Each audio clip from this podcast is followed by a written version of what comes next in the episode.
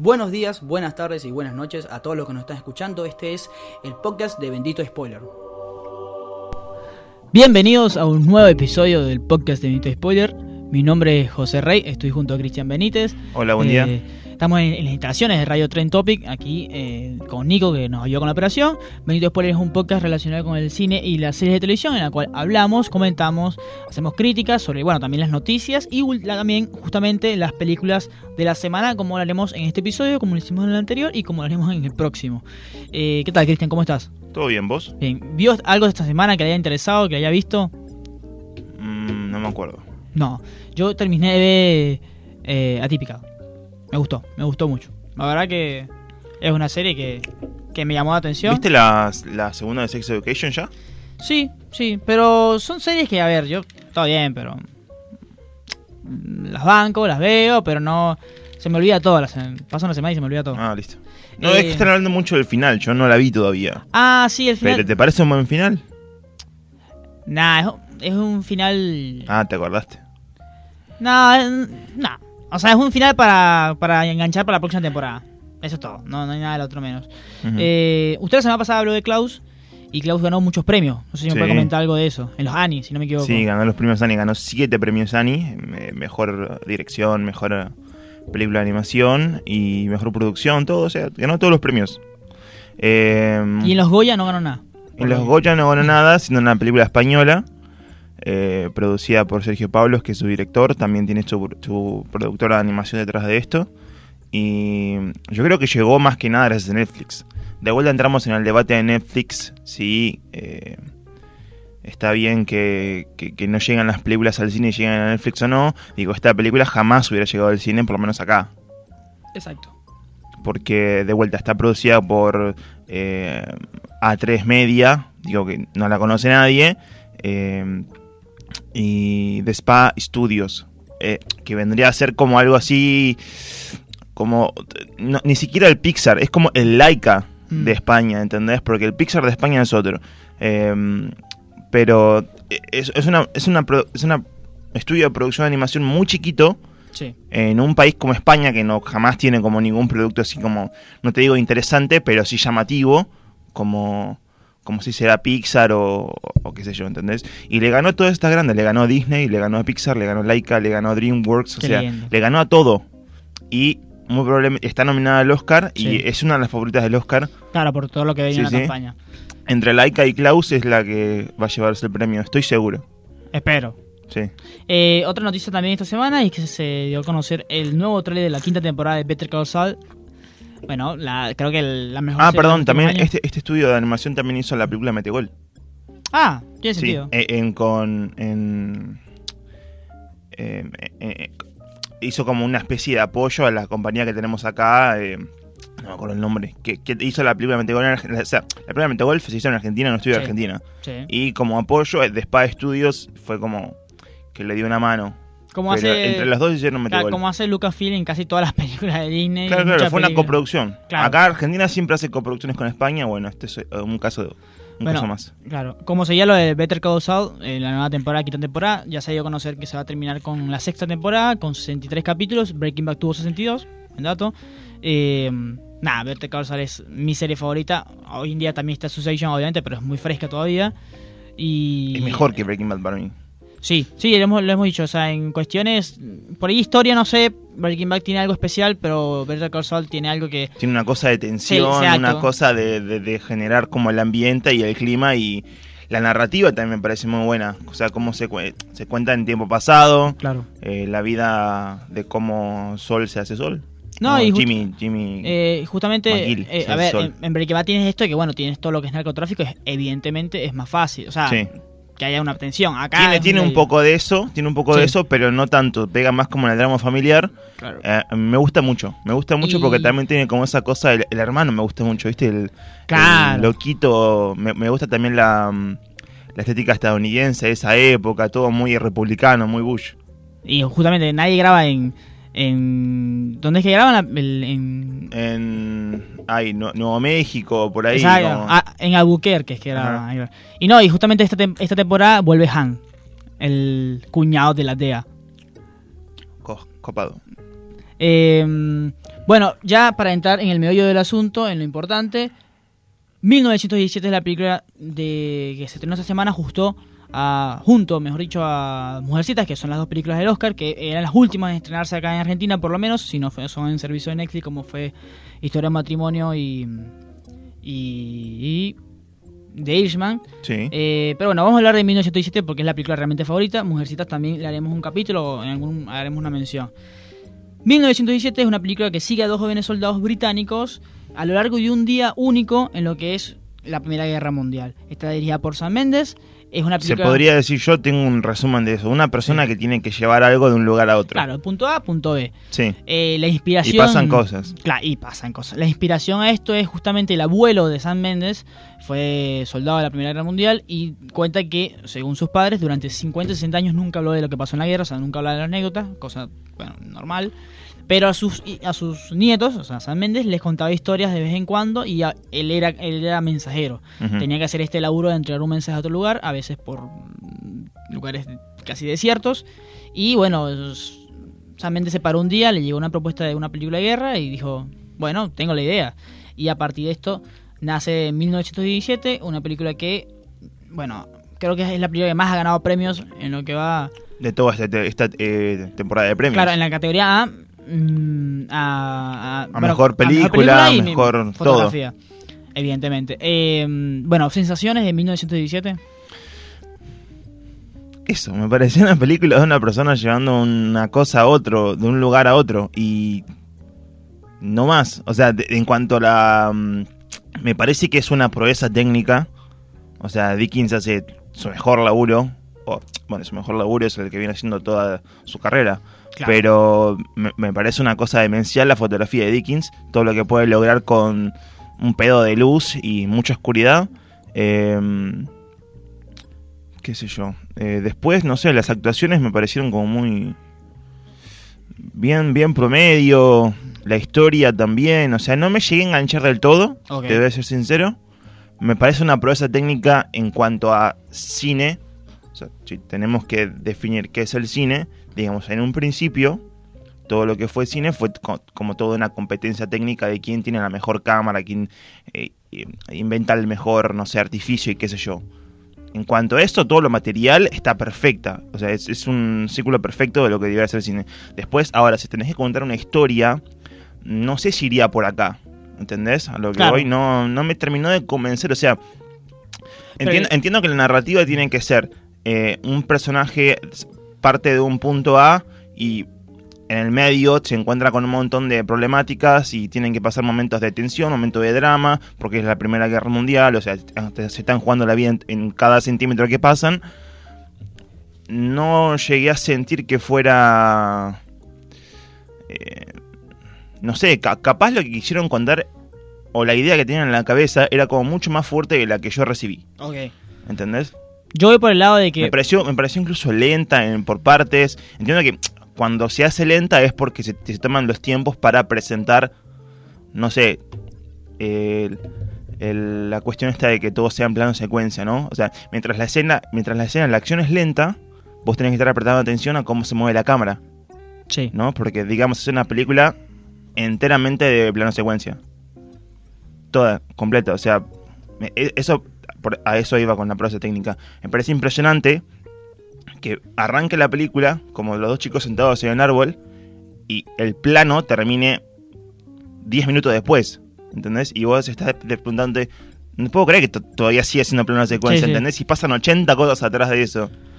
Pasa que también creo que hay que entender que eh, aquí es cuando lo técnico y la manera en que quiso grabar Sam Mendes, porque a ver, todo bien, nadie, nadie, le está- nadie le puso una pistola en la cabeza y dice, mira, tiene que ser plano secuencia todo. Sam Mendes me parece un director bárbaro. De hecho, una de las secuencias que más me gustó en el cine ver, no, no fue plano secuencia, pero fue secuencia en sí, como cortada y demás, la de 007.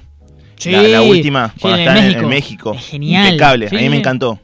Eh, a lo que voy es que cuando Sam Mendes dice, che, quiero grabar de esta manera, y bueno, ok, si quieres grabar de esta manera tienes que entender que van a pasar y, y que la narrativa está comprometida.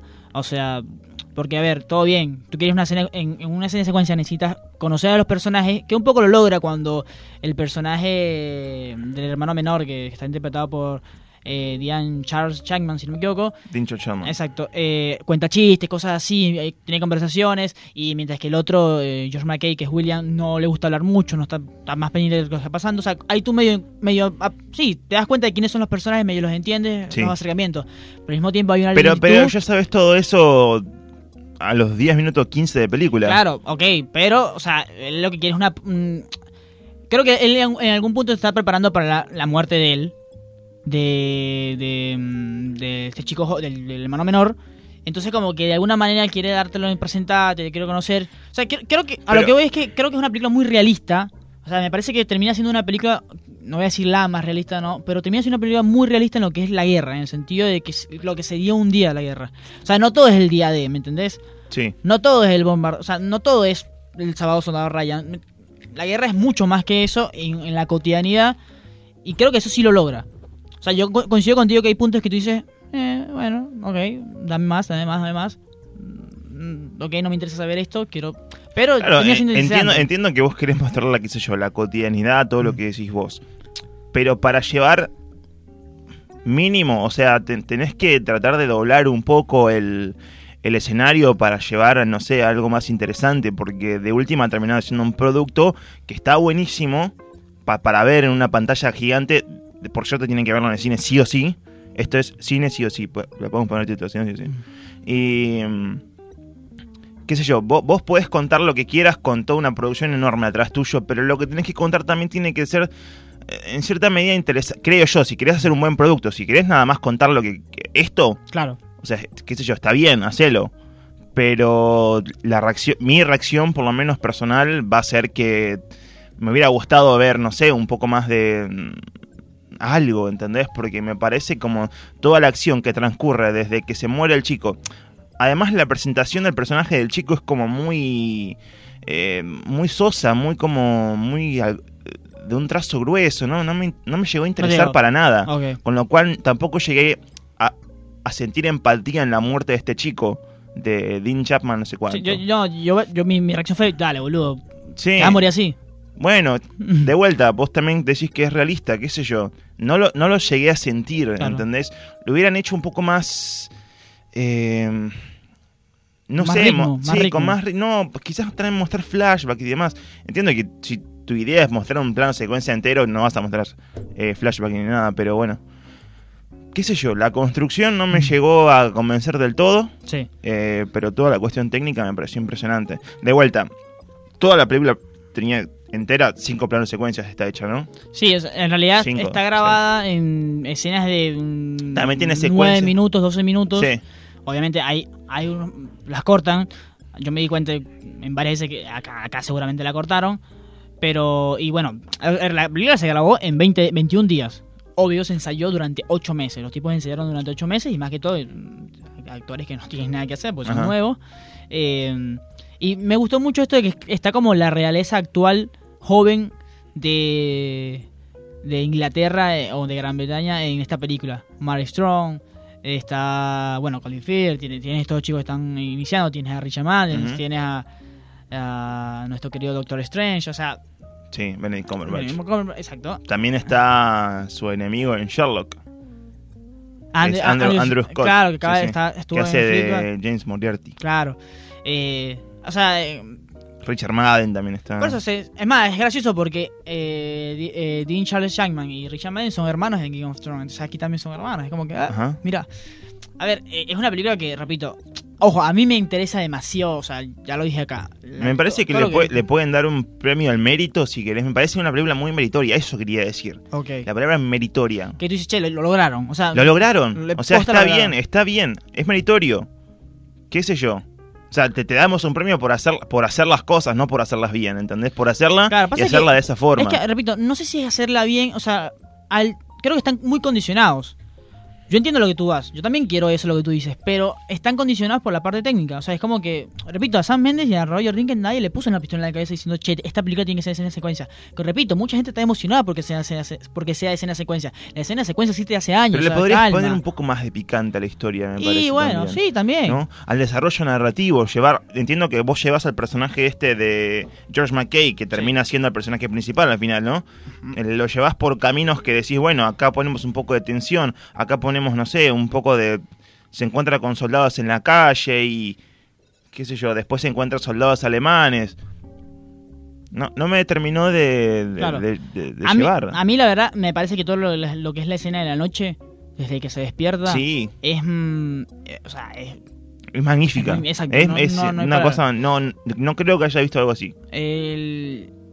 Estaba, estaba viendo, estaba explicando cómo. O sea, es increíble cómo a través de unas bengalas sea tu única luz. Sí. Vos Por eso digo, es una luz de pedo y mucha oscuridad. y, y- y- y la tensión que se crea está muy buena. O sea, a mí me parece que sí crea tensión en ese aspecto. En la escena final no, no me pareció tanto porque ya estaba muy puteada. Tiene, tiene secuencias de tensión. Sí, O sea, cuando está, cuando baja en el puente, esa es una. sí. Después pasa. No sé, desde que llega al puente hasta que se hace de día, es toda una escena de tensión. Sí. Pero creo que es la única. Después tenés una en la del avión, ¿viste? Cuando. Esta parte me, me encantó. Cuando viene el avión Sí. y choca con la casa hasta que mata al, al chico este. También es otra escena de tensión. Pero son como cositas implementadas. Claro, son. son De- co- y después la, después la trama es como muy lenta, es como muy realista, muy... Exacto, es muy realista.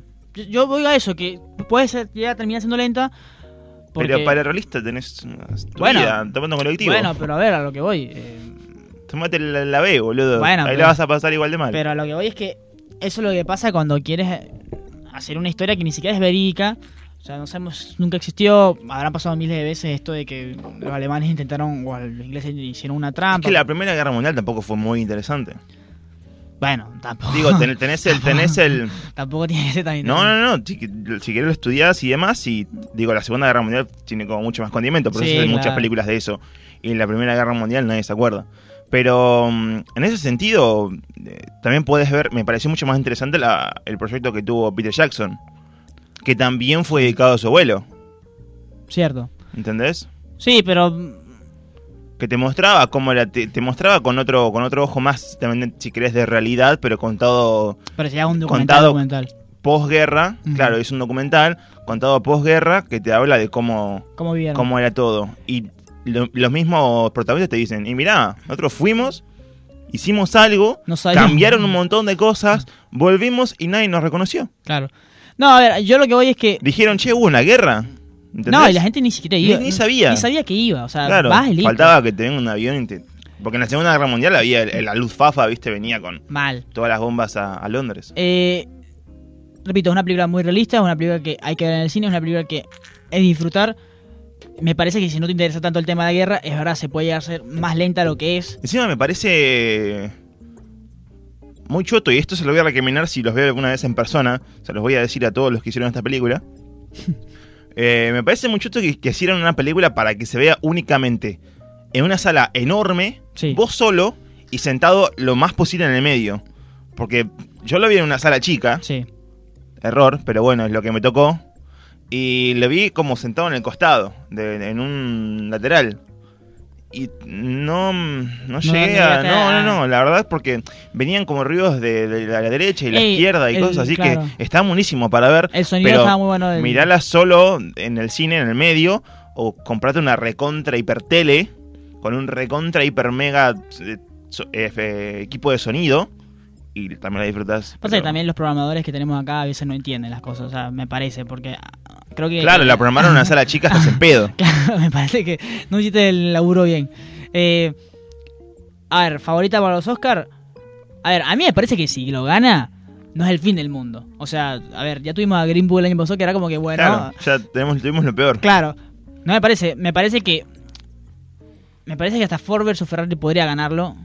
¿Entendés? Me hubiera gustado, me, me encantaría que Ford vs Ferrari le gane a esta. Claro, o sea, claro que si lo gana, no tengo ningún problema porque, a ver, para mí fue interesante la historia, entiendo que sea lenta, pero Para mí es. Pero va- Parasite es mucho mejor. Parasite, claro, obvio. ¿Entendés? Si lo ponemos en comparativa. Que también es, o sea, tú no puedes pelear, o sea, no pueden competir, porque tú dices, sí, Parasite, ok, 1917 es mejor. Sí, obvio que es mejor, se graba, está grabada mejor, pero está grabada mejor porque quisieron hacerlo de esta manera y es más llamativa, pero... No sé. Ah, eso te iba a contar. O sea- Eh, volví a ver esta semana Parasite en el cine. Y Impresionante. es impresionante. Pero lo que voy es que... O sea, tienen, tienen que, si quieren, si tienen el, el- el dineral para hacerlo, nosotros no pagamos entrada, pero bueno. Si tienen el dineral para hacerlo, eh, pues, si- vayan de vuelta a ver Parasite ya entendiendo la historia, Sí. vayan a ver la reacción del público, vayan a ver eh, un montón de detalles que, que le pasan de largo porque leen los títulos, ¿viste? Mm. A lo que voy es que lo que me 1900 pasa. 1917, o sea, no puede, o sea, tú no, no puedes poner ninguna de estas películas que están nominadas al Oscar a competir con 1917 porque la proeza técnica es gigante. O sea, no es justo en el sentido de que decir, che, pero ellos No, hicieron digo, esto. digo, es enorme, pero hay Pero películas que- técnica. eh, hay, pe- pero hay películas que, que tienen como también eso. The Irishman también me parece una película que tiene Sí. mucho de eso. No te digo todo, pero es Por eso. también me parece genial y Parasite también es otra. Digo, mí- dentro de la iluminación, lo con- el hecho de que el director diga, acá voy a poner una mano y voy a mostrar que eh, el, todo el tiempo voy a mostrar contrastes, pero todo el tiempo, ¿eh? Sí, sí. No, no, te entiendo, te entiendo. A ver, me parece que sí. Termina The Irishman, Once Upon a Time in Hollywood, eh, Parasite, Ford vs. Ferrari terminan siendo mejores películas, hasta Marriage Story, mejores películas. Son mucho más interesantes y son... Pero esto es una cosa que... Que hay que ver en el cine y que... Mierda, queda Sí. diciendo... Ok, no sé qué mierda Sí. ahí, pero me encantó. Hasta ahí. Tampoco, tampoco vamos a devaluarla, pero... No, no, no, pero a ver, las cosas como son. Es una película que a nivel técnico es imp- impresionante, es una buena película, la pasas bien, es interesante, pero hay propuestas mucho más interesantes. O sea, hay propuestas a nivel trama. Sí, que- incluso en el cine hoy. Igual va a pasar, digamos que 1900 ter- 1917 mm, gana el Oscar. Va a pasar Sí. como pasa con muchas mm, ganadores del Oscar. Pasan dos años y es como, bueno, un mes. un mes y como que- y nadie se acuerda. bueno, eh, che, me Nos pones... acordamos Irishman. de Green Book, pero porque fue una- un asco y ganó el Oscar. Claro, exacto, pero yo, ni- a, a mí- yo ni me acuerdo, o sea, yo no, hoy en día digo, mierda, eso, eso fue el año pasado, o sea, no... Y hay películas que sí se quedan en nuestra memoria, por eso que los premios no, tampoco es que... la Seguro que va a ser una... Esta película es una de las que se va a estudiar en la escuela de cine Porque, y ojo, demás. claro, por ejemplo, tienes a Mad Max, Sí. que tiene una proeza técnica también, pero Sí. tiene una historia mucho más interesante, o sea, una historia más llamativa. O sea, Sí. ahí puedes buscar un balance en el sentido de que capaz esta termina siendo la Mad Max de los premios de la Academia este año, que ganen muchas cosas técnicas, mm, fotografía, mm, creo que está nominada, bueno, está nominada a banda sonora si no me equivoco, a sonido, Sí, de está muy bien, está muy bien. La- las partes del- de los disparos son perfectos. Sí, eh. está, está todo muy bien, Todo, pero de vuelta, la, la historia no me... La trama, la Claro. narrativa, cómo se, se cuenta todo, me- no me termina de llegar. Claro. O sea, creo que hemos visto productos mejores. Sí. Incluso hay productos mejores hoy. A mí me llegó porque, repito, lo- a mí lo de la guerra es una cosa que, Sí. que a mí me... Si tuviera una máquina del tiempo, iría a la guerra mundial, mataría, me mataría Bueno. a los cinco minutos, pero... Vos estás en pedo, boludo. Sí, sí. No había ni morfina. no. Ay, mal, te, te tenían que apuntar así nomás. mal. Eh, pero bueno, y también muy buenas actuaciones. O sea, son micro actuaciones de Richard Madden, es muy buena. La de eh, Benedict Cumberbatch también es muy buena. el- lo, lo que En dos segundos serio. aparece. Todos, todos duran dos segundos. me, me gustó, me igual me gustó esa parte desde el guion, Sí, cuando te plantean, mira, eh, hoy nos decís que paremos, mañana nos van a, nos van a decir que av- avancemos de vuelta a la mañana, y así. que la esperanza es algo peligroso. Claro, desde el mensaje de alto mando, hoy te dicen, mira, me, me gusta también que todo lo hayan planteado como un episodio más de lo que debería ser la guerra. Porque de vuelta, vos lo dijiste en un principio, es, es todo un día nada más. Y la guerra duró años. Entonces toda esta problemática pasa un día y el, el personaje de Benedict Cumberbatch al final te dice, sí, hoy, en este día, vos sufriste todo esto. ¿Entendés? Y para dar este mensaje, pero mañana nos van a, a mandar a otro que va a decir, vayan a la guerra, ¿entendés? Claro. Bueno, esta fue nuestra crítica de 1917. Película que. Vayan. Nominada al Oscar, Nominada al Oscar. tienen que ver sí o sí en el cine, Claro, eh, proeza técnica, una historia, qué sé yo. Vayan, si no conocen quién es Roger Dickens, vean, para que se investiguen, vean quién es, vean que es el papá de los helados, es Dios, Sí. básicamente. Que podría eh, conseguir otro laburo si quiere también. Cuando quiera. Cuando quiera, Sí, andar a laburar con Spielberg o algo. eh, pero, pero impresionante. Eh, bueno, esto fue el episodio del podcast de Evento Spoiler. Eh, nos pueden seguir a través de nuestras redes sociales, arroba Spoiler, arroba Crisis Infinita, arroba José Rey OK. No sé si tienes una recomendación, algo rápidamente, por lo que ven, lo escuchan, lo que nos, escuchan generalmente. Este es un episodio más rápido, más... Sí, sí, quiero recomendar El Fugitivo, que está en Netflix. Eh, la de Harrison La de Ford. Harrison Ford. Muy buena película. Sí, sí, Hace sí. años que no la veo igual. No, está en Netflix. Yo tampoco, no la veo hace años y... Man, dice alto viejo. eso. Sí, sí, pero...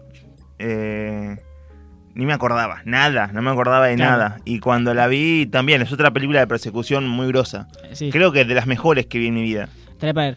Bueno, hoy. eh, Tiene escenas clásicas. Yo la vi y dije, Los Simpsons es... Ah, es claro, obvio. esto, tiene todo. Tiene una escena tiene que todo. la de Milhouse. no, no, la- no. bueno, no sé si- Hay una que también corre en el tren que... Ah, la de Milhouse es Sí, sí, impresionante. la vieja es muy buena. Impresionante. se, se van a dar cuenta. Ustedes Sí. que ven Los Simpsons se van a dar cuenta. Eh, y bueno, hoy también se estrena Uncle James, la película de Dan Sandler. Se estrenó. Se estrenó exacto hoy en Netflix. eh, bien por Netflix ahí. Nada, de las mejores películas del año pasado y de las mejores actuaciones del año pasado tranquilamente. Bueno, vamos a ver. Top 5 de mis películas favoritas del año pasado. Es impresionante. Nunca, eh, o sea, posta, yo les digo esto, nunca en mi vida, también porque no estaba en el cine, sino que la vi en mi casa, estaba solo, nunca en mi vida había agarrado la que estaba viendo en una tablet, eh, como que como quisiera Scorsese, y nunca en mi vida yo había visto una película parado, saltando de, de moviéndome del Sí. estrés que genera esta película. Es impresionante. Está, eh, estás drogado, digamos o, todo. o también, claro, temprano. Eh, Bueno, escuchame, una noticia muy buena. Sí. Dijeron que van a abrir el Bama de vuelta. ¿En serio? El cinearte, sí, sí, la van a abrir de vuelta. Así que Bien. películas quizás como Uncle James, que me acordé que dijiste, eh, pueden llegar de vuelta al cine Claro. para verla en una sala. Me- bueno, con esta noticia lloro de la emoción. Sí, y este no- año abre de vuelta. Nos vamos. Espero que hayan disfrutado el episodio. Chao. Chau, chau.